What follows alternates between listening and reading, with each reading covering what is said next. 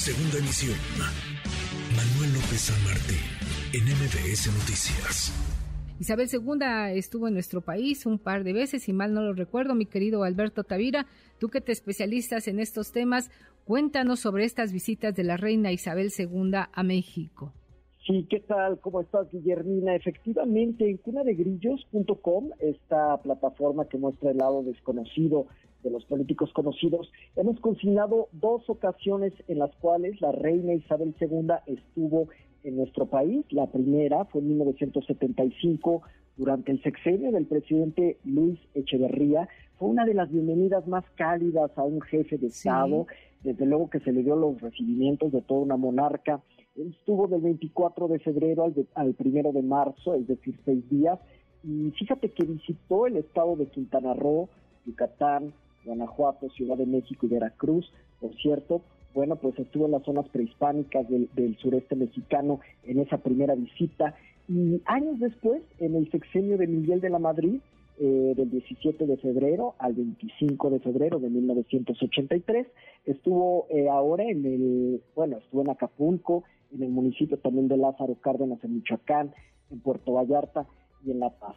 Esas son las dos visitas que hizo la monarca a nuestro país en este reinado, pues bastante longevo, de 70 años como monarca, uno de los reinados, si no es que el reinado más eh, longevo que ha tenido la historia del Reino Unido. Pero, Guillermina, es importante destacar que no solamente eh, la reina Isabel se reunió con estos mandatarios en México, más adelante veremos otros casos en los cuales otros presidentes de México eh, pues visitaron a la, a la reina del Reino Unido, por ejemplo, Ernesto Cedillo, estuvo por ahí de 1998 en Londres. Después vimos a Vicente Fox en el 2006, Felipe Calderón en 2009 y el último presidente mexicano que estuvo reunido eh, con la reina Isabel, precisamente en el Palacio de Buckingham, fue el expresidente Enrique Peña Nieto durante su mandato en el 2015. Entonces, esas son algunas de las visitas o intercambios que ha tenido México con el Reino Unido y particularmente con la monarca a la cual hoy se le rinden todos los, funerales eh, dignos de una monarca.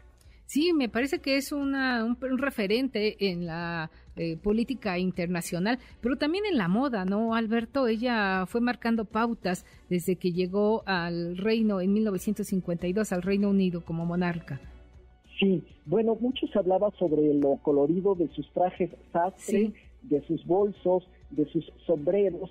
Eh, se han hecho incluso hasta memes o gráficos o infografías de los colores que ella utilizaba. Eh, muchos hablaba que era por temas de seguridad nacional, es decir, la reina tenía que destacar en torno a toda la muchedumbre, en torno a, los eventos sociales donde asistían mucha gente, y no solo sociales, también actos públicos en los cuales para que ella pudiera estar identificada de una manera más fácil, no solamente para su, su guardia, su guardia de la monarquía, sino para también a su servicio secreto, pues ella por eso vestía eh, estos trajes, además de que, de que le gustaba mucho, era muy pintoresca en este sentido y un poco contrastaba con ese ambiente tan gris y lluvioso que constantemente eh, podemos ver en Londres.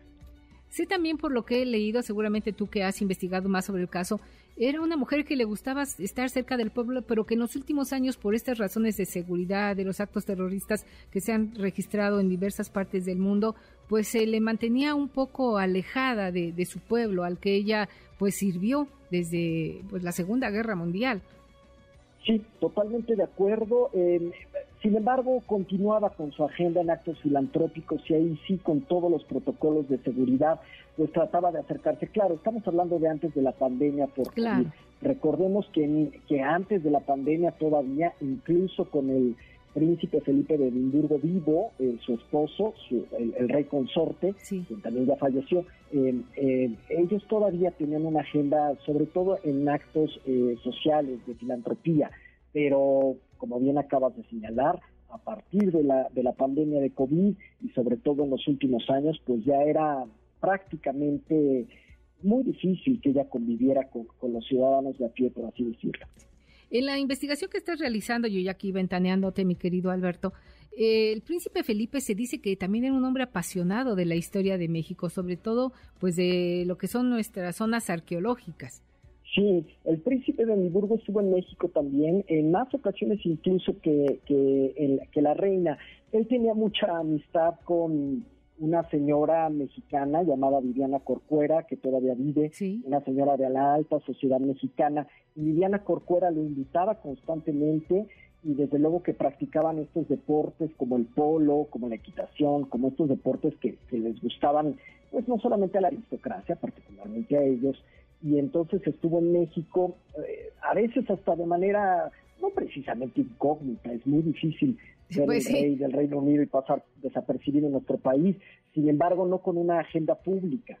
¿eh? Entonces estuvo en México en distintas ocasiones y al mismo tiempo pues también acompañó en estas dos que acabamos de mencionar a la reina Isabel a nuestro país. Pues te agradezco mucho esta colaboración extraordinaria que nos has hecho para reseñar de manera muy puntual las visitas de la reina Isabel II a México, de su esposo, el rey consorte Felipe de Edimburgo. Seguiremos conversando más adelante porque todo indica, de acuerdo a los protocolos, que los funerales de la reina pues llevarán por lo menos unos 15 días. Hay quienes hablan hasta de un mes, Alberto. Gracias por esta colaboración extraordinaria. Gracias, Guillermina, y los invito a seguirnos en todas nuestras redes sociales, arroba cuna de grillos, en Twitter, en Instagram y en Facebook. Muchísimas gracias. Muchas gracias a ti y éxito en tu segunda temporada, mi querido Alberto. Ah, sí, sí, mi podcast Dinastías del Poder también lo pueden, lo pueden ver, donde hablamos de los romances entre políticos y mujeres de la farándula, cantantes o actrices, y está disponible en la plataforma de Podimo, si me permites el anuncio, claro. podimo.com, diagonal la TAM, diagonal Beto Tadira. El podcast se llama Dinastías del Poder. Muy bien. Te agradezco mucho, Alberto. Muy buenas tardes. Gracias, Guillermo. Hasta pronto. Gracias a ti. Noticias.